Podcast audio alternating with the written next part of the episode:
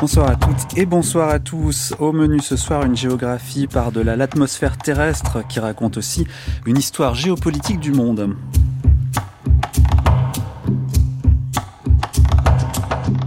La géographie ne s'arrête pas aux limites de la planète, il existe également une géographie céleste qui est bien souvent le reflet de ce qui se passe au sol. On se souvient que durant la guerre froide, les deux blocs avaient fait de la conquête spatiale un symbole absolu de leur puissance et aujourd'hui l'espace revêt de nouveaux enjeux économiques et sécuritaires à l'heure où la Russie envisagerait d'y envoyer des engins atomiques à même de brouiller les satellites de leurs ennemis. On voit tout cela ce soir dans une géographie qui ira de la Terre jusqu'à jusqu'à la Lune en compagnie d'Isabelle Sourbès-Verger. France Culture, géographie à la carte. Mathieu Garrigou-Lagrange.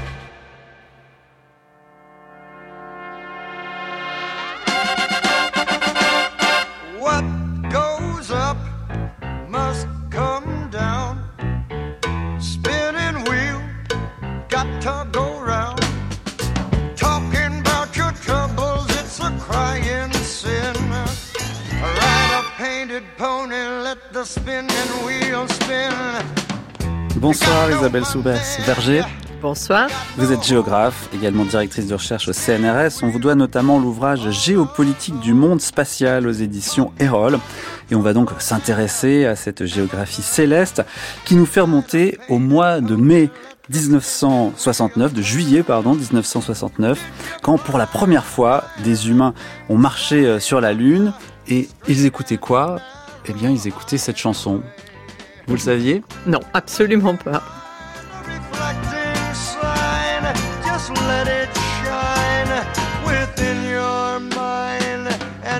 Alors c'est le morceau Spinning Wheels du groupe euh, Blood, Sweat and Tears. Il faut dire qu'il leur a fallu quand même à ces astronautes trois jours de voyage pour arriver euh, jusqu'à la Lune. Ça peut être assez long et ils avaient avec eux des petits enregistreurs pour enregistrer leurs conversations. Et sur les cassettes, il y avait donc ces chansons qu'ils effaçaient au fur et à mesure euh, en enregistrant euh, autre chose. Cette musique, elle dit, Isabelle Sourbès-Verger, que la conquête spatiale, au fond, c'est une époque, une époque peut-être un peu révolue. c'est vrai que cette musique-là, elle évoque les années 70. Qu'est-ce que ça signifie, au fond? Est-ce que la conquête spatiale, c'est derrière nous? Oui, alors c'est une vraie question aujourd'hui où en plus on reparle beaucoup de la Lune. Et euh, par exemple, je crois que c'est ce soir que euh, on va avoir euh, peut-être l'alunissage de d'une mission qui devrait se poser sur la Lune et qui est une mission privée, un peu comme il y avait eu Peregrine là qui avait raté son lancement au mois de janvier. Donc c'est devenu tellement banal qu'on n'est même plus sûr oui, de sauf la date. que voilà, ce qui est ce qui est pas banal du tout, c'est que l'alunissage se fasse parce que finalement, il y a peu de pays qui ont été capables de poser euh, des engins euh, automatiques sur la Lune. Alors, il y en a qu'un qui a été capable de poser des hommes, hein, euh, on l'a bien vu. Et, et, effectivement, de ce point de vue, je dirais que c'est une époque révolue parce que c'est aussi celle d'une certaine grandeur de l'Amérique qui, aujourd'hui, c'est assez intéressant, devient un peu contestée parce que c'est aussi l'Amérique des hommes blancs de la NASA, Mm. avec un certain modèle social. Hein, et, et les femmes cosmonautes enfin les femmes des astronautes euh, américains, euh, c'est euh, là encore des dames bien maquillées qui s'occupent de la maison, des enfants, etc. Et ça avait à l'époque posé, je dirais, un certain nombre de questionnements par rapport à, par exemple, une première cosmonaute soviétique qui était Valentina Tereshkova. Donc, donc là, Apollo, c'est véritablement un modèle particulier euh, américain dans lequel, pour la première fois, les États-Unis mettent en place une énorme machine de d'organisation d'un immense programme dans lequel il mobilise des ressources scientifiques, technologiques, industrielles à la hauteur d'un enjeu qui est fixé par Kennedy pour une fois pour toutes démontrer que les États-Unis sont la plus grande puissance tout court dans l'espace, mais tout court. Donc tout ça est un peu dépassé, euh, sonne un petit peu dépassé. Pour vous, c'est un problème d'ailleurs, parce que, à votre avis, Isabelle Sourbès-Verger, il faudrait qu'on s'intéresse euh, un petit peu plus à, à, ce qui se passe euh, dans l'espace et peut-être que les jeunes générations aussi se renseignent un peu davantage. Oui, peut-être, mais je pense surtout qu'il faudrait qu'on s'intéresse peut-être aux enjeux citoyens de l'espace. Et ça, c'est quelque chose qui commence à apparaître et que personnellement, je trouve très bien et qui témoigne aussi d'une certaine maturité.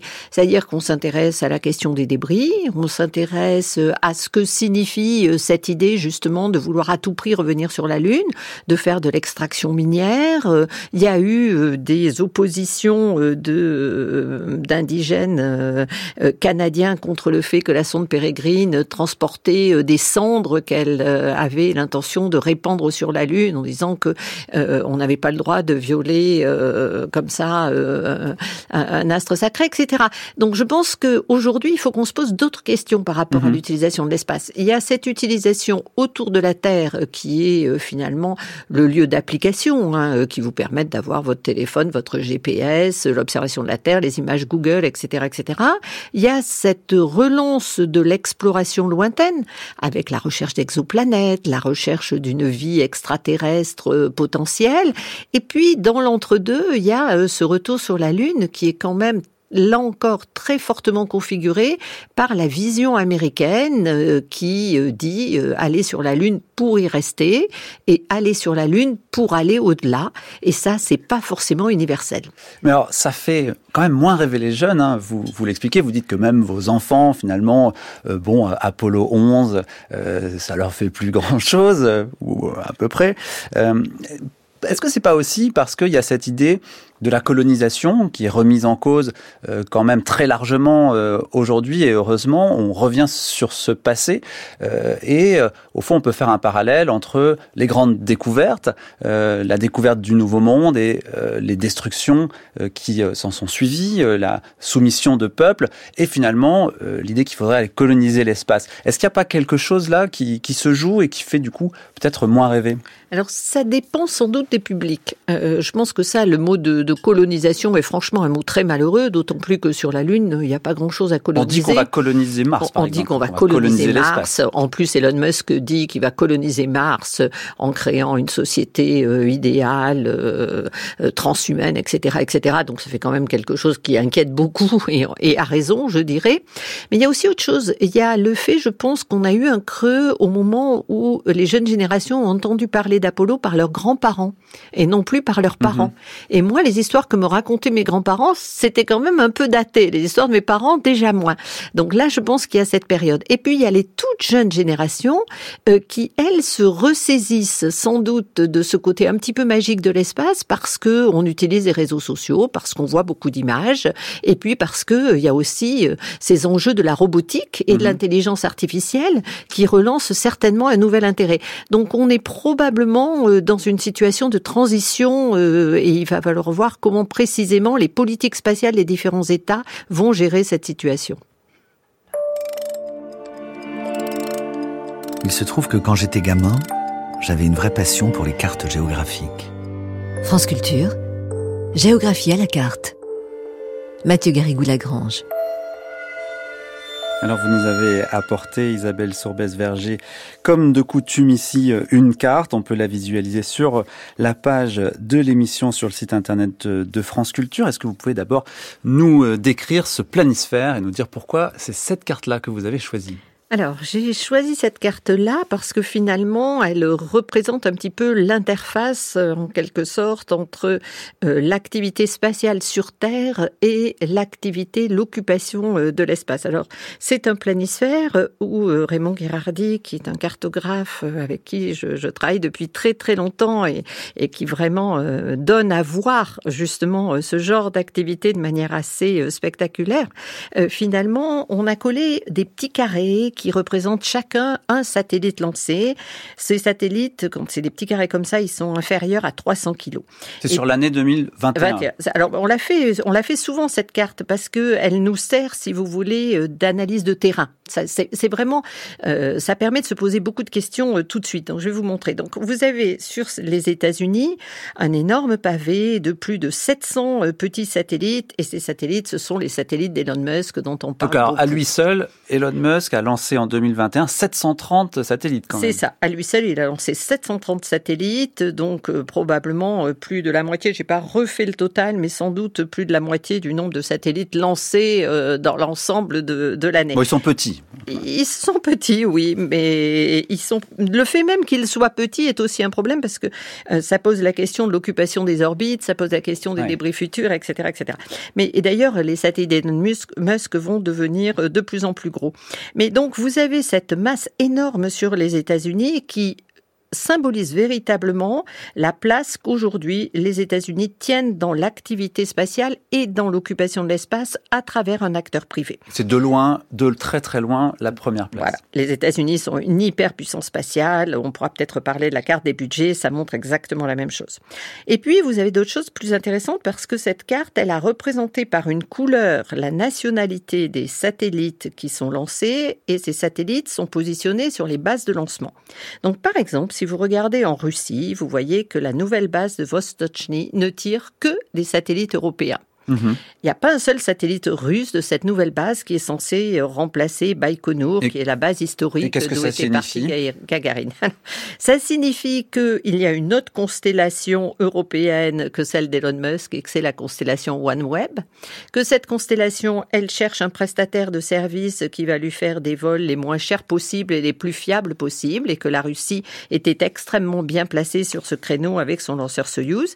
Et ça signifie aussi que la Russie était en déficit de lancement de satellites nationaux et privilégiait plutôt la commercialisation de ces lanceurs que l'usage de ces lanceurs pour son propre intérêt. Alors, vous avez dit européenne, c'est OneWeb, en fait, c'est anglais. Donc, c'est européen, mais ça n'est pas l'Union européenne. Il y a peut-être une Oui, différence sauf quand même que, ici. euh, oui, sauf que l'Agence spatiale européenne, c'est quand même euh, l'organisation qui gère l'activité spatiale euh, en Europe et que le Royaume-Uni fait toujours partie de l'Agence spatiale européenne. Donc on a une configuration un petit peu compliquée.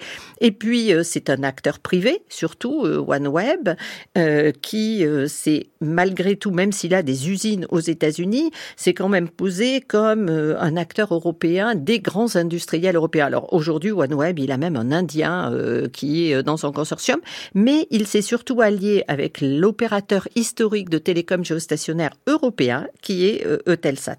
Et puis, si je continue à commenter ma carte, eh bien, vous avez la Chine, et la Chine, elle se singularise aussi par le fait qu'elle ne lance finalement quasiment que des satellites chinois. Et donc là, vous avez une bonne idée de ce qu'est une certaine forme d'enfermement de la Chine, parce que depuis euh, le début quasiment de son histoire spatiale, elle a toujours été euh, un petit peu mise à l'écart, en particulier par les États-Unis depuis la fin des années 1990, qui sont très inquiets euh, de la montée en capacité euh, de la Chine et qui tiennent absolument à lui interdire tout transfert de technologie. Alors, ça fait quand même beaucoup de satellites, tout ça à la fin, euh, et le risque de collision est assez grand euh, là-haut dans l'espace. C'est déjà arrivé d'ailleurs euh, en 2008, il y a eu un, un premier accident. C'était un accident important? Alors, c'était un accident qui a un petit peu réveillé tout le monde parce que finalement, aucun des deux satellites n'était manœuvrant et que Alors manœuvrant, ça veut dire qu'on peut pas depuis la Terre euh, changer il- sa Il trajectoire. n'était pas prévu qu'on change sa trajectoire. Maintenant, si vous faites le nombre de satellites qui sont lancés et qui sont quand même maintenant euh, plusieurs dizaines de milliers euh, depuis 1957, une seule collision, euh, c'est pas Oui, catastrophique. mais il y en avait moins, il y en a forcément de plus en plus. Il y en a de plus en plus. Et puis surtout, aujourd'hui, ces satellites orbitent dans des plans orbitaux particuliers. Et euh, on va encore reparler euh, de Starlink, euh, justement, et d'Elon Musk à ce propos. Mais ce qu'il faut bien voir, c'est que quand on essaie de représenter l'activité et l'occupation de l'espace, euh, dans l'espace, vous n'avez pas deux paramètres orbitaux. Il n'y a pas que l'apogée et le périgée. Il y a l'inclinaison, il y a, Donc, il y a de le la plan place, quoi, orbital, il y a de la place. Et puis surtout, il y a six paramètres différents pour chaque orbite. Mhm. Et donc, à moi, à part quand vous êtes vraiment dans une constellation et où là, vous avez besoin de phaser tous vos satellites les uns par rapport aux autres pour qu'ils se transmettent le signal, en réalité, il y a quand même encore de la place. Donc c'est pas trop grave, on peut encore envoyer un certain nombre de, de satellites. Dis- disons qu'il est bien d'être prudent et surtout d'éviter de polluer ses propres orbites parce qu'on va en avoir de plus en plus besoin. Et puis il y a autre chose, c'est que pour l'instant, il y a quand même pas beaucoup de pays qui envoient euh, beaucoup de satellites et qu'il y a d'autres pays qui un jour comptent bien envoyer leurs satellites à leur tour et qui aimeraient bien arriver dans Avoir un, un peu de espace qui ne soit pas trop pollué. Mais euh, depuis euh, quand même une bonne dizaine d'années, euh, tout le monde est très conscient des risques et fait un effort pour déorbiter ces satellites, c'est-à-dire les faire replonger dans l'atmosphère quand ils arrivent en fin de vie. Alors justement, comment ça marche? Comment est-ce qu'on fait pour aller récupérer un satellite là-haut? Alors aller récupérer un satellite là-haut, ça on le fait pas encore. ce qu'on fait, ça, ça va venir. On envisage différentes modalités d'aller récupérer des débris pour les mettre, pour les faire replonger dans l'atmosphère, qui joue en quelque sorte un effet pyrolyse et euh, brûle un peu le, satellite lorsqu'il y a cette traversée de l'atmosphère. Au passage, d'ailleurs, je ne sais pas très bien ce que ça va donner en termes de euh, d'impact possible sur euh, sur l'atmosphère elle-même, mais ça, c'est quelque chose. Ah, ça pourrait abîmer l'atmosphère. Ça va probablement poser des problèmes un jour si ça arrive trop souvent. Mais surtout, il y a une différence à faire entre les débris et les satellites en fin de vie. Un satellite en fin de vie devient un débris.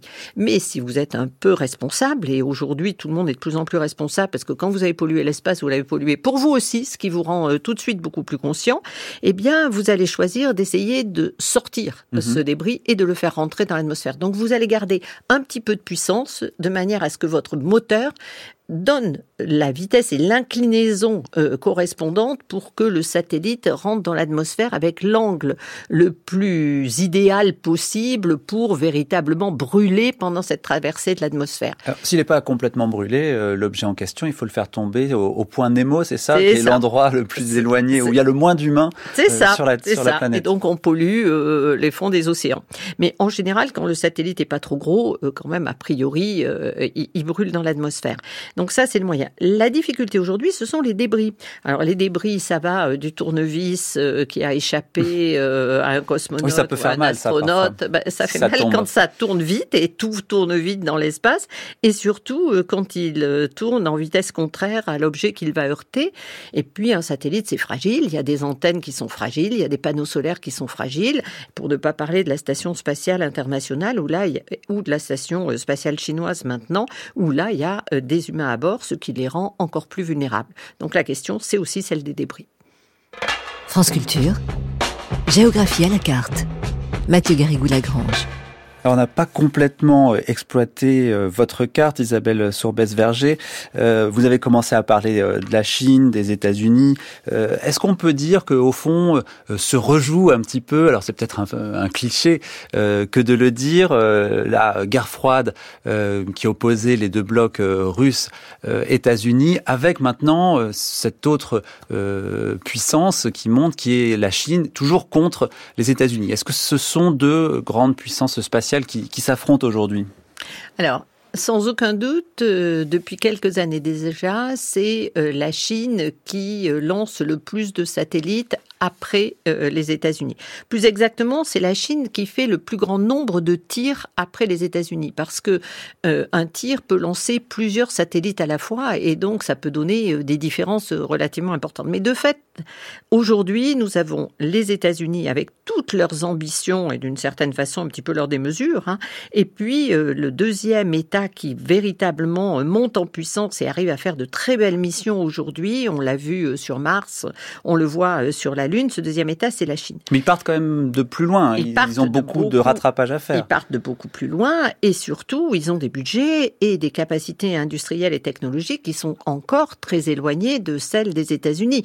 Si on reprenait un planisphère des budgets, je ne sais pas si vous pourrez le mettre sur le site, mais on voit bien que aujourd'hui, les États-Unis sont à plus de 60 milliards de dollars euh, dépensés tous les ans, là où la Chine, qui ne donne pas de chiffres officiels, mais on s'entend véritablement aujourd'hui un peu tous pour dire qu'elle donne entre, elle paie entre 15 et 20 milliards de dollars tous les ans.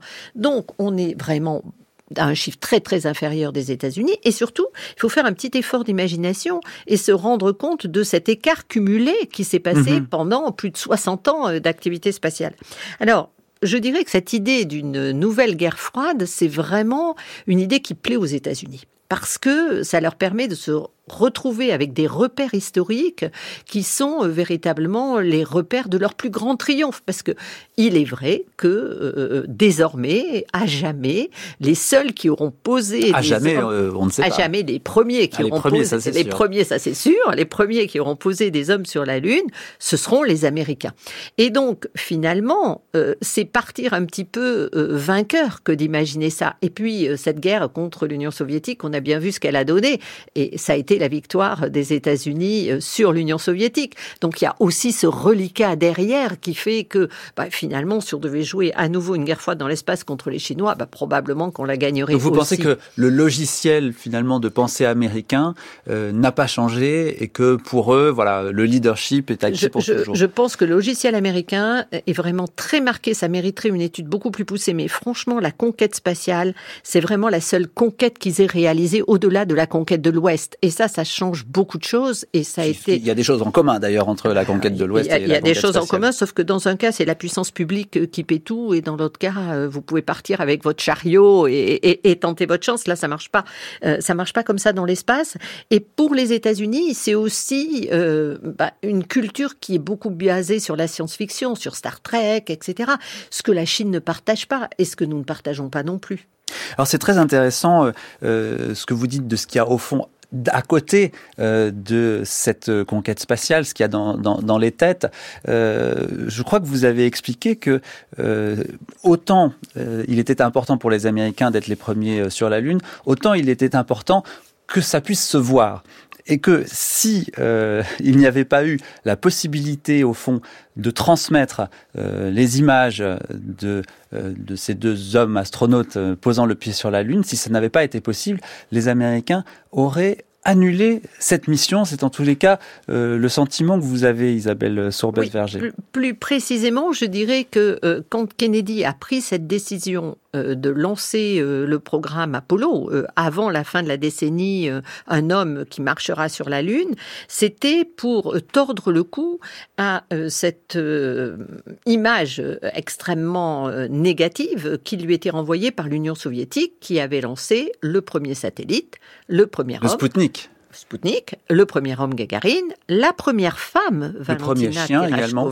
oui, première chienne, je crois même Laïka, mais euh, surtout qui avait euh, démontré comment le marxisme euh, et la science et la technologie allant de pair pouvaient ouvrir un monde nouveau. Et ça, c'était absolument intolérable pour les États-Unis. Et c'était intolérable parce que eux, finalement, ce qu'ils mettaient en avant, c'était plutôt ce qu'on appelait l'économie du beurre, c'est-à-dire l'économie de la consommation. Ce qu'on montrait, c'était les frigidaires, euh, mm -hmm. les machines à laver, euh, les voitures. L'American way of life. Exactement. Et d'un seul coup, se retrouver euh, avec quand même une Union soviétique très arriérée industriellement et technologiquement, détruite par la Deuxième Guerre mondiale, qui était d'un seul coup capable de transfigurer finalement cette humanité en un homme nouveau, c'était très inquiétant, surtout dans une période de décolonisation où les autres États cherchaient un modèle. Donc ça, c'était vraiment un problème pour, pour les États-Unis. Donc je dirais que pour Kennedy, il fallait absolument que ça se voit, que ça se sache, et ça, c'était essentiel, d'où un satellite de télécom qui retransmettrait en direct la marche sur la Lune. Et un dispositif médiatique particulièrement important pour Apollo 11, archive 16 juillet 1969. Ici, ce sont tous les commentateurs de télévision, 36 commentateurs de télévision pour tous les continents qui, à un moment même où je vous parle, commentent exactement les mêmes images à destination de leurs téléspectateurs respectifs. Des photographes, il y en a peut-être 4000, 5000, tous vont fixer le même cliché, c'est-à-dire le départ d'Apollo 11. Ils sont alignés à 200 mètres à peu près devant nous, au coude à coude. Il y a vraiment plus de place au bord du petit lac qui se trouve devant la tribune de presse pour poser un trépied de photographe. C'est l'une des réunions de journalistes les plus importantes auxquelles j'ai pu assister. Il y a peut-être, voyez-vous, moins de monde aujourd'hui qu'il y en a pour les Jeux Olympiques, parce que pour les Jeux Olympiques, il faut un spécialiste dans chaque sport, ce qui fait toujours une concentration de journalistes formidable. Mais en dehors des Jeux Olympiques, c'est certainement la plus importante opération de presse, de télévision, de photographie, de cinéma à laquelle j'ai jamais assisté.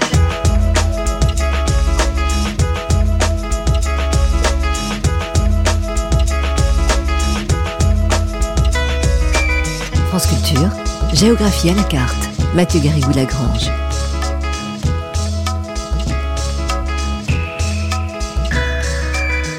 Archive de Jacques Salbert. Vous vouliez ajouter quelque chose, Oui. Isabelle Sourbès-Verger. Tout à fait. C'est vrai que là, les États-Unis euh, démontrent véritablement euh, leur côté de culture ouverte. Des milliers de journalistes, des images qui vont être diffusées dans le monde entier, en temps réel, avec euh, un vrai courage, parce que c'était vraiment pas évident du tout que la mission Apollo se solde par un succès. Bon, il y a une ironie de l'histoire qui est quand on voit aujourd'hui des gens remettre en doute le fait qu'on soit allé sur la Lune, là on se dit que quand même c'était un peu dur. Mais euh, ce qu'il y a aussi, c'est que euh, tout le monde n'avait pas la télévision. Mhm. Et nous, Européens, euh, où effectivement nos parents, nos grands-parents, euh, ou certains d'entre nous ont vu de leurs yeux vus marcher sur la Lune, bah, en Chine, peu de monde Et qu'est-ce que ça change? Ah, ça change beaucoup de choses à mon avis. En Inde, j'ai croisé un collègue indien qui me racontait qu'il avait découvert qu'on avait marché sur la Lune six ans euh, plus tard euh, en euh, nettoyant euh, des, des chaussures avec son, son oncle et en utilisant un vieux journal pour Mhm. brosser les chaussures du client et voir sur ce vieux journal. Et il est devenu ingénieur à l'agence spatiale indienne. C'était vraiment une vocation. Donc je pense que pour les Chinois et pour les Indiens, ça ne fait pas partie de leur mémoire collective, cette marche d'un homme sur la Lune. Donc c'est comme si ça n'avait pas existé, et peut-être que c'est pour ça qu'ils ont envie, à leur tour, de mettre le pied sur la Lune, parce qu'aujourd'hui les Américains euh, se désintéressent un petit peu des, des, euh, des, des vols spatiaux habités en direction de la Lune. Il n'y en a pas eu d'ailleurs de nouveau Alors, depuis. Ils se sont désintéressés euh, de 1972 euh, à euh, 2012-2014. Ça fait 50 ans. Maintenant, ils y repensent beaucoup. Alors pourquoi? Quel est l'intérêt d'y retourner? Alors, l'intérêt d'y retourner, je dirais que l'intérêt initial, ce serait d'aller envoyer un homme sur Mars. Ça, ça signerait à nouveau un grand bond en avant de l'humanité Donc ce serait le, par les le camp de base, la Lune serait un camp de base pour partir Et- ensuite euh, sur Mars Alors, à l'origine, euh, les astronautes américains auraient préféré qu'on aille directement vers Mars. Mais aller vers Mars, c'est horriblement coûteux. Technologiquement, on n'est pas encore au point et on n'est pas prêt à dépenser les dizaines de dizaines de milliards, enfin les dizaines de milliards qu'il faudrait. Et euh, aller sur la Lune, ben, finalement, c'est une première étape. C'est une première étape qui redonne à la NASA son existence en tant que grande agence des vols habités, parce que la NASA, c'est quand même ça qui est à l'origine de sa création. Apollo, ça fait partie de son ADN. Alors certes, la science, c'est un grand moment pour la NASA, l'exploration astronomique, ça fait aussi partie des grands fondamentaux de la NASA, mais le vol habité, c'est quand même ce qui, ce qui a de mieux. Est-ce que c'est très utile ou est-ce que c'est quand même beaucoup une question d'image à la fin? Alors ça, c'est un sujet délicat. Vous le posez à une géographe, je vais avoir tendance à vous répondre que, en ce qui me concerne et à titre personnel, je ne juge pas ça très utile. Euh, J'imagine que je fais sursauter énormément d'astronautes partout en disant ça parce que eux estiment que, au contraire, il faut que euh, l'humanité apprenne à vivre en dehors de la planète Terre. Et que précisément la Lune, c'est un excellent exercice pour découvrir euh, ce que sont toutes ces contraintes d'un milieu spatial dans lequel il fait euh, froid, dans lequel il n'y a pas d'air, dans lequel il n'y a pas d'eau, dans Alors, lequel pourquoi bah, faudrait-il apprendre à, à aller là-bas il faudra apprendre à aller là-bas parce qu'on vous dira que euh, l'homme a toujours eu une image de lui-même en tant qu'explorateur euh, des contrées inaccessibles, parce que un jour peut-être l'homme sera appelé à se transformer d'une espace terrestre en une autre en une autre espèce, etc., etc. Bon, on avait déjà euh, ce genre d'idée au 19e siècle avec Tsiolkovsky et, le- cosmisme. hein. Donc là, je dirais que c'est vraiment une, un, choix personnel de projection de la manière dont on voit l'espace humain. Vous pouvez dire, euh, ben finalement aujourd'hui, on en est plutôt dans l'idée qu'il faut préserver la planète Terre et euh, faire un développement durable et viser la décroissance. Et puis au contraire, vous pouvez dire, mais il faut apprendre à recycler euh, toutes nos ressources. Et c'est vrai que pour vivre sur la Lune et sur Mars, il va aussi falloir pas mal apprendre à recycler pour protéger l'air, l'eau, etc. Mais ça coûte quand même très cher. Donc la Lune, aujourd'hui, pour les Américains, c'est l'occasion de conforter leur avance. C'est l'occasion de développer de nouvelles technologies qui seront certainement cruciales si on maintient cette idée que l'homme doit vivre en dehors de la Terre ou peut vivre en dehors de la Terre. Et c'est l'occasion de le faire en creusant encore l'écart finalement avec les autres, c'est-à-dire les Chinois, les Indiens, mais même aussi, euh, d'une certaine manière, les Russes, les Japonais et les Européens. je croyais, Isabelle Sorbès-Verger, que le traité de 1967 indiquait qu'on n'avait pas le droit de s'approprier euh, des, de, de, de, satellites, euh, de satellites de la, de la Terre, en l'occurrence euh, la Lune, voire, voire de planètes. Euh, alors, c'est un peu le contraire qui est en train de, de se passer. Là, chacun cherche à s'approprier la Lune, peut-être à en ramener des euh, minerais, euh, peut-être à y trouver des sources d'énergie Alors c'est très intéressant parce que les Américains euh, ont aujourd'hui créé des accords Artemis qui font signer en bilatéral avec tous les pays qui veulent coopérer avec eux sur la Lune. Et ces accords précisent par exemple qu'il y aura une zone de sécurité autour de la base lunaire et le président Obama a signé un accord dans lequel il autorise des sociétés commerciales à exploiter les ressources sur la Lune. Ceci dit, les États-Unis précisent bien qu'ils font tout ça dans le respect euh, euh, du traité de 1967 et de la non-appropriation. Et euh, leur argumentaire qui choque pas mal de juristes, mais qui, d'une certaine manière, a tendance un petit peu à s'imposer, c'est de dire je ne m'approprie rien, j'utilise des ressources présentes. Alors, il y a une image qui est donnée, qui à mon avis d'ailleurs assez fausse, c'est de dire, bah, quand vous pêchez des poissons dans la mer, vous vous appropriez pas la mer, mais vous avez pêché des poissons. Donc, si on capture un astéroïde et qu'on récupère les ressources de l'astéroïde, après, euh, bon, bah, peut-être que l'astéroïde, il a explosé au passage, mais on se l'est pas approprié. Donc, il y a une espèce de jeu comme ça sur non, on fait pas de l'appropriation, on fait de l'exploitation et de l'utilisation. La question, c'est surtout qui est capable de le faire. Et mhm. ça, c'est une vieille histoire dans le domaine du spatial. C'est-à-dire que finalement, le traité de 67 est extrêmement utile et il faut rappeler qu'il a quand même été signé et écrit euh, dans un délai très court, hein, moins de dix ans entre 1957, le premier satellite Sputnik et ce traité, mais que ensuite derrière, eh bien finalement, ce sont les capacités technologiques et financières des États qui vont euh, déterminer leur politique et leurs activités. Donc il y a cette euh, idée de retourner sur la Lune, qu'il faudrait donc équipé. Alors, il faudrait un réseau Wi-Fi. C'est vrai que ça manque un peu sur la Lune. Il n'y a pas de Wi-Fi. Euh, Qu'est-ce qu'il faudrait faire d'autre euh, pour que la Lune devienne un petit peu habitable? euh, Ce qui ferait plaisir aujourd'hui à tous les gens qui essaient d'allunir, c'est qu'il y ait un GPS parce que ça les aiderait bien. Très pratique, pour savoir où on va. Euh, euh, savoir où on, se pose. Savoir où on se pose, parce que euh, la Terre, la, Terre, elle n'est pas totalement plate, mais la Lune, elle est pas mal chaotique aussi. Il y a des gros rochers, il y a etc. Donc il faut faire ça, il faut faire Street View de, de, eh ben, ça la serait, Lune. Ça serait bien, mais sauf qu'on fait pas. GPS. Sauf que pour l'instant, on n'a quand même pas encore installé de GPS. On n'a pas non plus de stations sol qui peuvent vous permettre de, de calibrer votre descente, et c'est pour ça qu'il y a autant d'échecs à l'alunissage, hein, entre autres choses. Et là, la sonde japonaise Slim euh, qui s'est posée euh, en, janvier, ben, elle s'est posée la tête en l'air, mais elle s'est posée avec une très grande précision, euh, la tête en bas plutôt, mais elle s'est posée avec une très grande précision et de ce point de vue-là, c'est un, c'est un vrai succès. Donc, ce sont des systèmes de guidage embarqués à bord des, des, des sondes qui descendent, qui vont se poser sur la Lune et qui sont en plus en mode automatique parce que il faut plus de deux secondes pour communiquer entre la sonde et la Terre pour faire l'aller-retour et donc il y a un moment, vous dites go et euh, la sonde, eh bien, elle se débrouille toute seule avec ses instruments. Mm. Et je recommande de voir, je l'ai fait très récemment, les, à l'occasion du cinquantenaire d'Apollo, la NASA a remis euh, en ligne euh, avec les vidéos la lunissage pour la première fois d'Apollo 11 et vraiment c'est extraordinaire de voir que à la dernière minute Armstrong et Aldrin découvrent que l'endroit où ils vont se poser n'est pas possible et où il pilote le vaisseau avec un toute petite vue par le hublot, ça défile à toute vitesse et non que quelques secondes mhm. qui restent du moteur d'alunissage. Là, je pense que ça redonne une bonne idée de ce que c'était que euh, euh, aller pour la première fois sur la Lune euh, avec des êtres humains. Oui, c'est quand même pas simple hein, d'aller sur la Lune. Et puis une fois qu'on y est, on se rend compte qu'il n'y a pas beaucoup de soleil. Or, c'est embêtant parce que tout fonctionne là-bas au, au, panneau solaire. la, la, nuit lunaire dure 14 jours, l'équivalent de 14 jours terrestres. Donc pendant 14 jours, vous pouvez pas déployer vos panneaux solaires, c'est un problème euh, aussi, Isabelle Sourbès-Verger. Dans le spatial, les batteries solaires, c'est quelque chose qu'on travaille depuis très très longtemps, hein, euh, parce que euh, le problème que vous signalez sur la Lune, qui est particulièrement effectivement crucial, il se pose aussi pour les satellites, parce que les satellites, il y a aussi un côté qui est éclairé, puis un côté qui n'est pas éclairé pendant pendant leur orbite.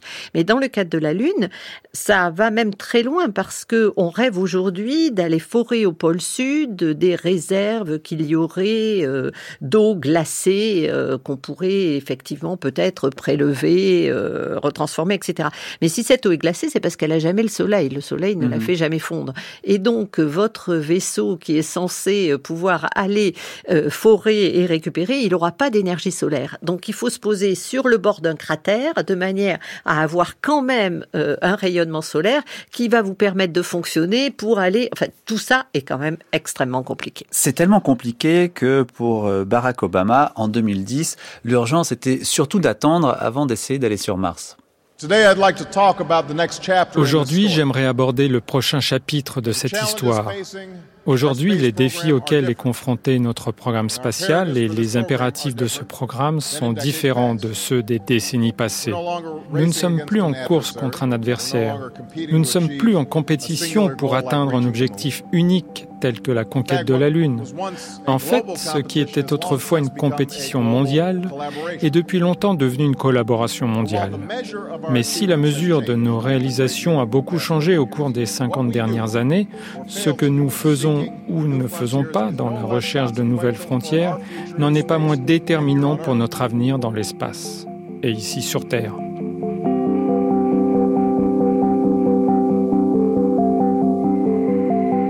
Traduction par Jean-Christophe Francis de ce discours qui est un discours qui change bien des choses. Qu'est-ce qui signifie euh, au fond Isabelle Sorbès-Verger C'est un tournant? C'est un tournant et je pense que c'est véritablement euh, une rupture de modernité euh, d'Obama par rapport aux Bush qui l'ont euh, précédé, mais aussi... Et au Biden peut-être aussi. Mais, mais, et au Trump et, au Trump. Parce que c'est finalement, Biden, il a hérité de la décision de Trump, décision que Trump a prise juste avant euh, d'espérer être réélu. Donc, euh, il pensait qu'éventuellement, ce serait sous sa présidence que les États-Unis pourraient euh, marcher à nouveau sur la Lune, hein, dans le cadre du nouveau programme Artemis. Il n'a pas été élu c'est Biden qui a été élu et ce sera donc probablement un programme plus marqué Biden que, que Trump. Mais, tous les deux sont de cette génération aussi où ça a été important ah, euh, la, conquête, euh, absolument. de l'espace. Et, Obama avait expliqué à un moment que lui, il était sur les épaules de son grand-père quand euh, il lui avait montré la Lune en lui disant il y a des hommes là-bas et, et qu'il en gardait un souvenir ébloui, mais un souvenir de petits garçons d'il y a longtemps. Alors que euh, finalement aujourd'hui, mais c'est valable aussi pour Jeff Bezos, hein, pour ces acteurs privés dont on parle beaucoup, Elon Musk, Jeff Bezos, etc. Ils sont marqués eux aussi par euh, ce défi technologique qu'est la Lune. Et on comprend bien quand même, on vient de le voir en parlant des, rapidement des panneaux solaires et du reste, mais c'est vrai que les défis technologiques, ils, sont, ils sont immenses et ils sont certainement très stimulants quand vous êtes un ingénieur. Mm. Obama, lui, alors à la fois il voulait économiser de l'argent hein, pour être être honnête, et économiser de l'argent parce qu'il avait d'autres ambitions sur Terre, dont la sécurité sociale, dont euh, de moindres inégalités, etc. Mais Obama, lui, il était plutôt dans l'idée qu'il fallait euh, se lancer euh, dans de la recherche plus, plus fondamentale, ça coûte moins cher aussi, mais ça ouvre l'avenir et en particulier tout ce qui pourrait être, par exemple, les exoplanètes et l'exploration de l'espace lointain. Obama, il était... pourquoi c'est plus intéressant selon bah, Scientifiquement parlant, euh, je crois que si vous donnez à un scientifique euh, un certain nombre de milliards et que vous lui laissez le choix, il va pas revenir sur la Lune. Il va aller euh, essayer de voir ce qui se passe ailleurs dans l'univers, connaître d'autres planètes, découvrir un peu mieux Vénus, Neptune, etc. Revenir sur la Lune, ça intéresse surtout les planétologues. Et puis, ben, ce sont certains de mes, mes collègues scientifiques qui disent ça. Le scientifique, il est opportuniste. Donc, s'il y a de l'argent pour aller sur la Lune, ben, il réussira à faire quand même des choses intéressantes sur la Lune. Mais c'est pas son premier rêve.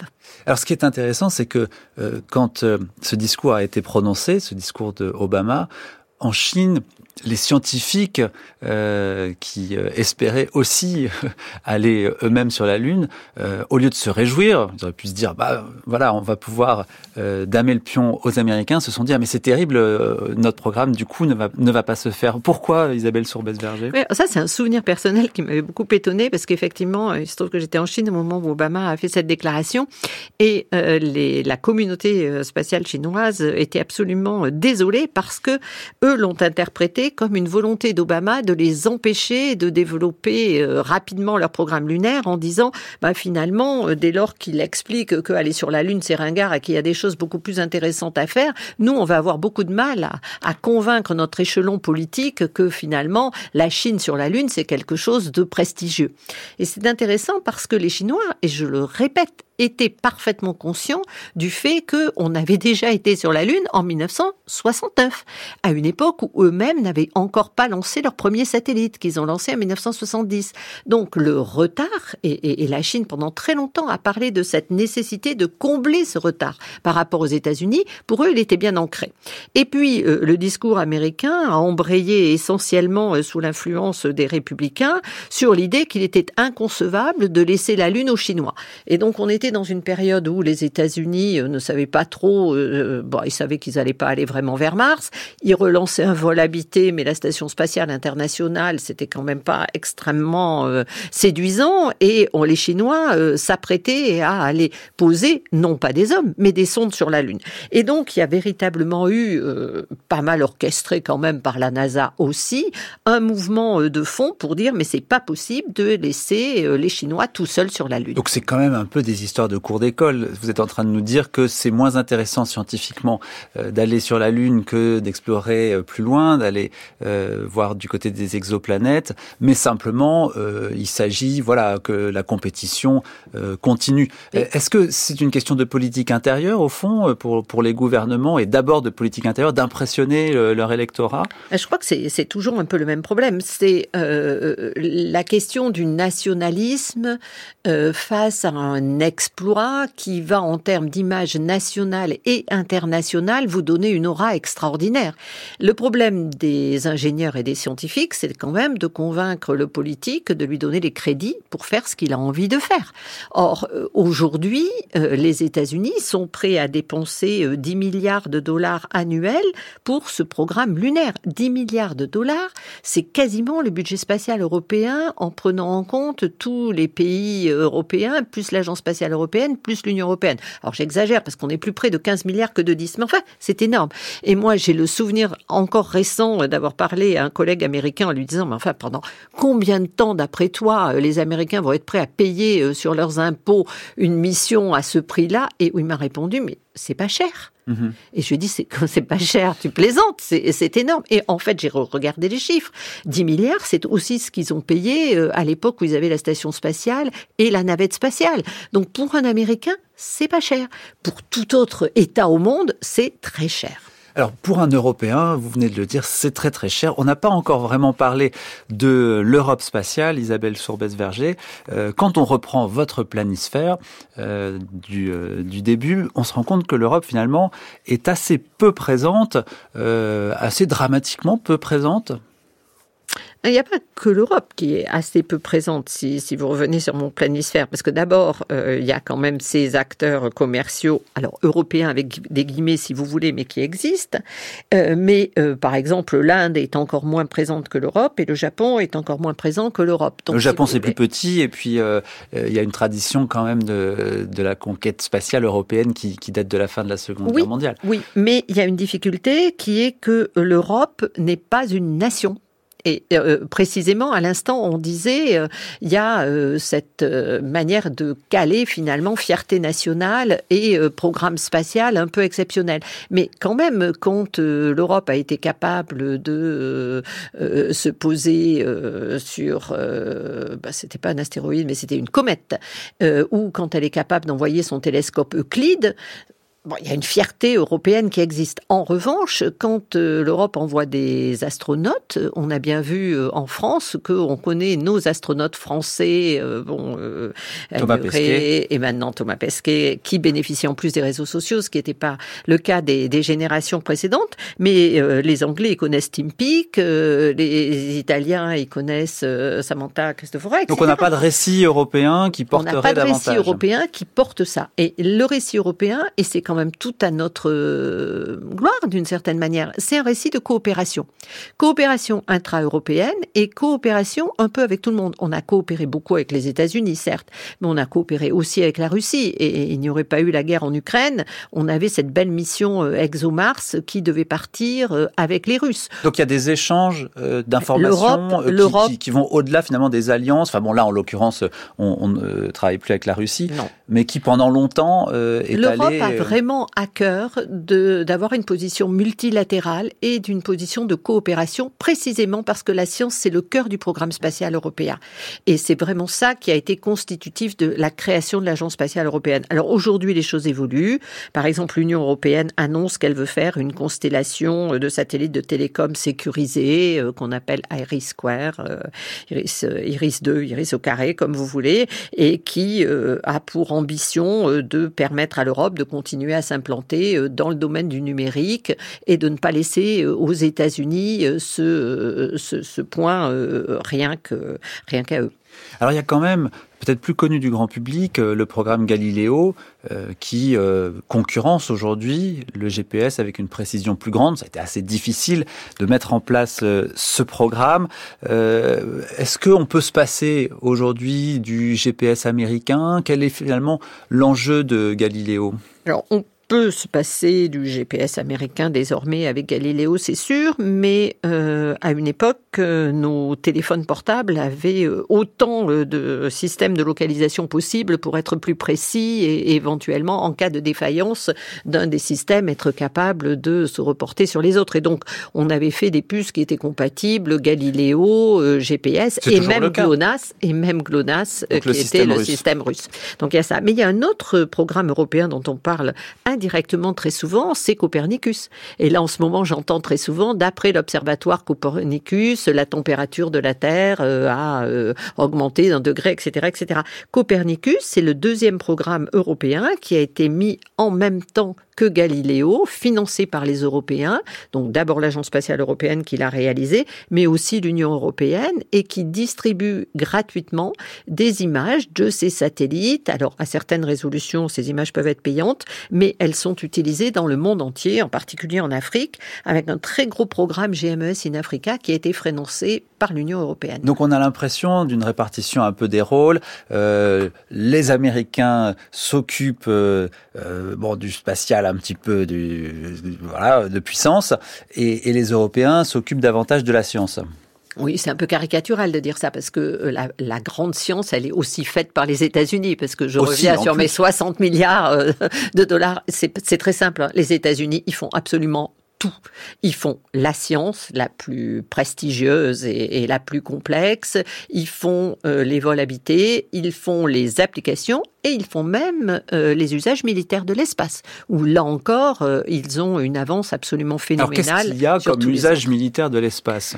On a entendu dire justement que la, la Maison Blanche accuse la Russie de vouloir envoyer euh, des satellites nucléaires pour brouiller euh, d'autres satellites. Est-ce que vous y croyez? Est-ce que vous y croyez pas? En tout cas, c'est ce que la presse nous explique.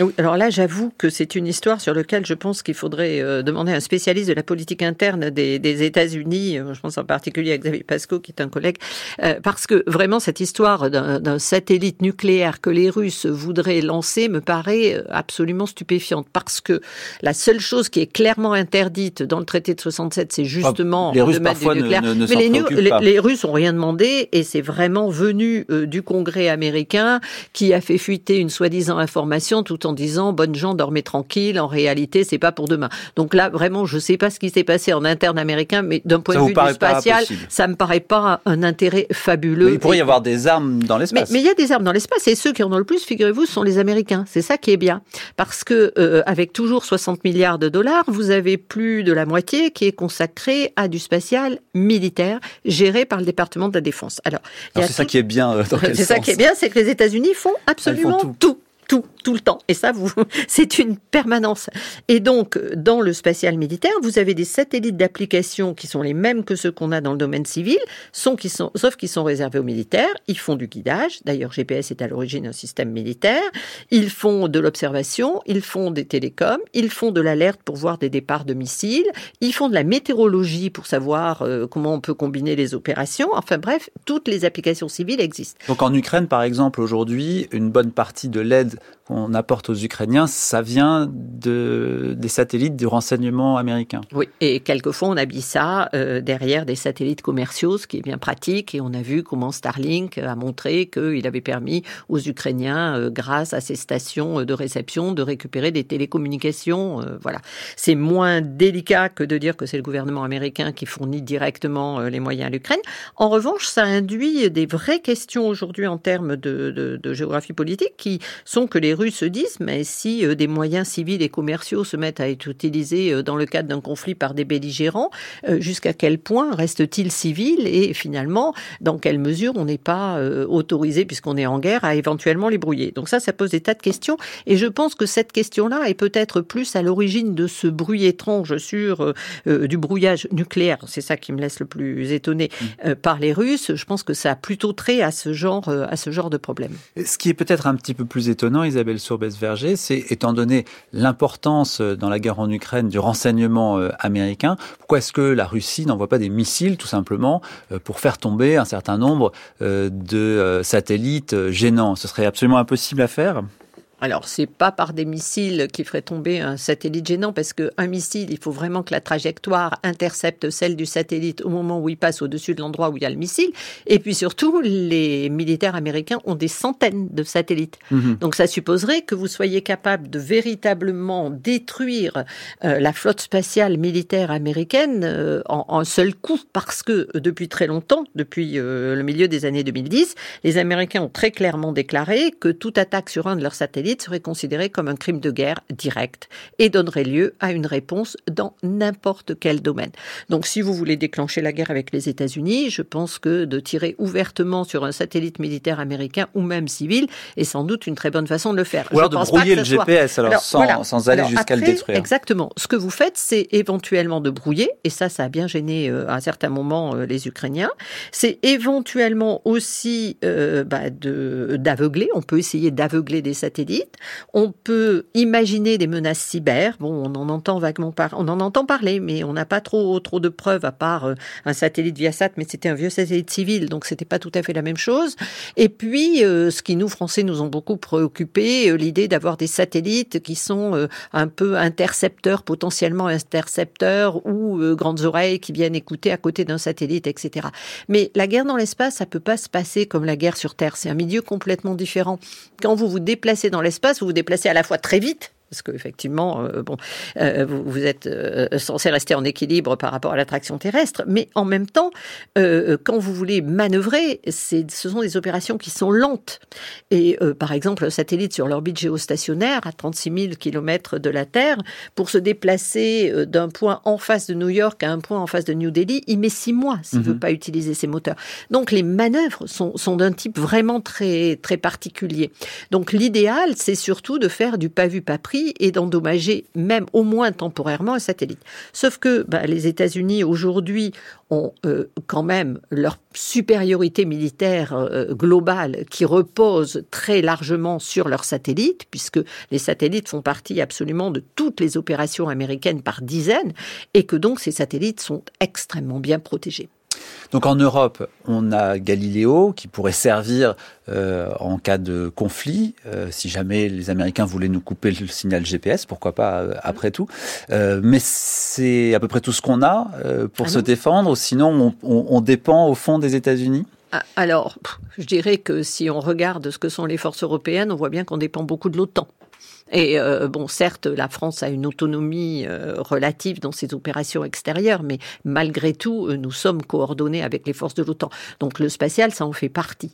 maintenant, de plus en plus d'États européens disposent de leurs propres satellites d'observation de la Terre, dits de reconnaissance quand on parle sur le plan militaire, de satellites de télécommunication. Nous avons le positionnement, nous avons bientôt de la surveillance de l'espace, ce qui est quand même très important pour savoir s'il y a un satellite qui s'approche d'un autre satellite et qui potentiellement peut le brouiller, euh, voire, euh, voire le détruire. Et donc, euh, je pense que de toute façon, en tant qu'allié des États-Unis sur toutes les opérations terrestres, on est aussi allié des États-Unis sur les opérations spatiales, mais il y a malgré tout une compétence et un corps de compétences technologiques européens qui existent. Nous voulons que Mars devienne une véritable possibilité. Nous voulons y arriver de notre vivant pour que vous y alliez. Pour créer une ville entièrement autonome sur Mars, il faut au moins un million de personnes. Mais on ne peut y aller qu'une fois tous les deux ans. Si on envoie 100 personnes à chaque fois, il faut prévoir 10 000 voyages. Il faudra donc compter environ entre 20 et 50 rendez-vous Terre-Mars. Donc il faudra entre 40 à 100 ans pour établir une civilisation entièrement autonome sur Mars.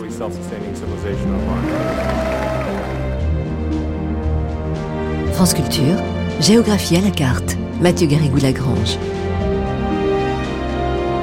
Extrait du documentaire L'homme qui voulait plonger sur Mars de Thierry Robert. Et c'est la voix d'Elon Musk qu'on vient d'entendre et qui vous fait euh, hausser un peu les sourcils, euh, Isabelle Sourbès-Verger. Pourquoi? Parce que c'est pas seulement la question d'aller sur Mars, c'est surtout la question de qu'est-ce qu'on fait et comment on survit quand on est arrivé sur Mars. Parce qu'il n'y a rien pour vous accueillir. Il n'y a absolument rien il n'y a pas d'eau, il n'y a pas d'air. Euh, comment vous allez vivre sur Mars? Un million de personnes sur Mars. Et en plus, pourquoi aller mettre un million de personnes sur Mars? Alors, on ne sait pas si on pourra aller sur Mars, euh, sans doute euh, pas très très vite, mais ce que pose aussi comme question euh, l'arrivée d'Elon Musk dans euh, cet écosystème euh, du spatial américain. Il n'y a pas que lui, hein, d'ailleurs. On pourrait citer Jeff Bezos, par exemple. c'est que tout d'un coup, aux États-Unis, c'est le privé qui semble s'occuper du spatial. comment ça se fait? Comment est-ce que c'est possible, au fond, de, de, alors pas de remplacer la NASA, qui est toujours très très puissante, mais quand même qui est une émergence du secteur privé qu'on ne connaît pas en Europe et qu'on connaît nulle part dans le monde? Je dirais qu'on arrive enfin euh, à la réalisation du rêve américain qui était que le spatial devienne un lieu où l'entreprise privée pourrait éclore et même avoir des bénéfices. Et ça, c'est quelque chose qu'on retrouve dès les années 70, les années Reagan, où on essaie de commercialiser euh, euh, les satellites de télédétection. Ça marche pas très bien. Et puis, avec Obama, euh, dans les années 2010-2014, euh, là, véritablement, Obama décide que finalement, l'investissement public doit pouvoir être soutenu par un investissement privé. Donc c'est le public qui doit être soutenu par le privé. C'est-à-dire que, en fait, Obama dit, ben, il y a des activités pour lesquelles la NASA, finalement, a trop de compétences. Et tout compte fait, euh, faire des lancements, ben, ça, à la limite, un, un industriel peut le faire tout seul. Il n'y a pas besoin de la NASA pour construire un lanceur. Et donc, on va créer une sous-traitance commerciale, on va aider et c'est comme ça qu'Elon Musk est apparu. Hein. On va aider les entreprises à monter en capacité, mais il n'est pas sorti ex nihilo. Il a été soutenu par les grands euh, appels d'offres de la NASA qui euh, posaient des objectifs en disant bon ben voilà moi il me faut un lanceur de telle capacité à telle échéance etc. Là où Elon Musk a été exceptionnel c'est que si vous voulez il a réfléchi à son propre système c'est-à-dire qu'il s'est totalement émancipé de ce qu'était la tradition technologique des lanceurs de la NASA. Donc la NASA dit on continue d'avancer on n'a pas besoin de s'occuper de l'intendance ça finalement euh, c'est suffisamment maîtrisé et donc on, on fait du business avec ça. C'est pas du tout l'image qu'on Non, non, c'est pas du tout l'image qu'on a. Et que les industriels prennent un peu leurs risques. Et finalement, eh ben, nous, on va leur passer des contrats. Parce qu'Elon Musk, il vit quand même beaucoup des contrats et de la NASA et du Pentagone. Elon Musk, il a attaqué en justice le Pentagone quand il ne l'avait pas retenu pour faire un lancement de satellite militaire. Donc, c'est un acteur privé, mais qui a quand même un certain sens de la manne publique. Et aux États-Unis, je pense que véritablement, là aussi, dans l'imaginaire, la puissance publique, elle investit aussi pour que l'entreprise et les entreprises entrepreneurs deviennent riches et fassent prospérer l'ensemble de l'économie. Ce qui n'est pas du tout le logiciel euh, européen du spatial. Ni européen, ni euh, russe, ni chinois. Euh, Est-ce que c'est un problème pour l'avenir du spatial en Europe? Non, moi je suis pas sûr que ce soit un problème. Je pense que le New Space, puisque en gros c'est un peu de lui dont on parle, hein, c'est-à-dire l'émergence d'acteurs privés euh, commerciaux compétitifs, ça va se décliner de manière très différente selon les cultures euh, nationales. Et l'Europe voit aussi apparaître des startups qui proposent des, solutions technologiques tout à fait intéressantes. On voit apparaître même des gens qui essaient de faire des petits lanceurs euh, indépendamment des, gros industriels habituels, puis qui font des petits satellites. Enfin, beaucoup de choses qui, qui sont de l'intelligence artificielle à bord, etc. Des choses qui sont extrêmement intéressante. La Chine, de son côté, a une autre version du New Space dont elle parle de spatial commercial, mais qui suppose pas du tout que ce soit euh, des petits entrepreneurs qui prennent la main euh, pour aller euh, prendre des infrastructures. Et quant à l'Inde, a laissé à peine de monter une industrie spatiale. Mhm. Donc, en réalité, il y a une chose qui est différente, c'est que maintenant, les technologies spatiales sont beaucoup plus abordables, beaucoup moins chères, et les technologies ont évolué. Donc, on va avoir de nouveaux acteurs. Mais la relation entre puissance publique et puissance privée, elle va dépendre des organisations sociopolitiques. Merci beaucoup Isabelle Sourbès-Verger. Pour aller plus loin, on pourra se procurer votre ouvrage Géopolitique du monde spatial. Il est composé de 40 fiches illustrées pour comprendre l'occupation de l'espace extra-atmosphérique. C'est une coédition Iris, édition Erol.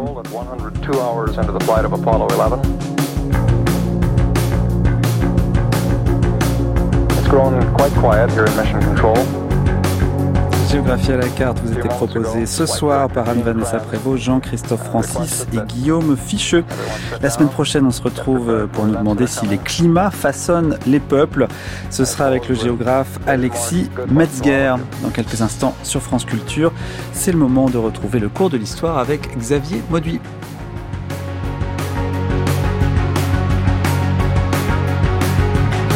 Let us now until ignition for power.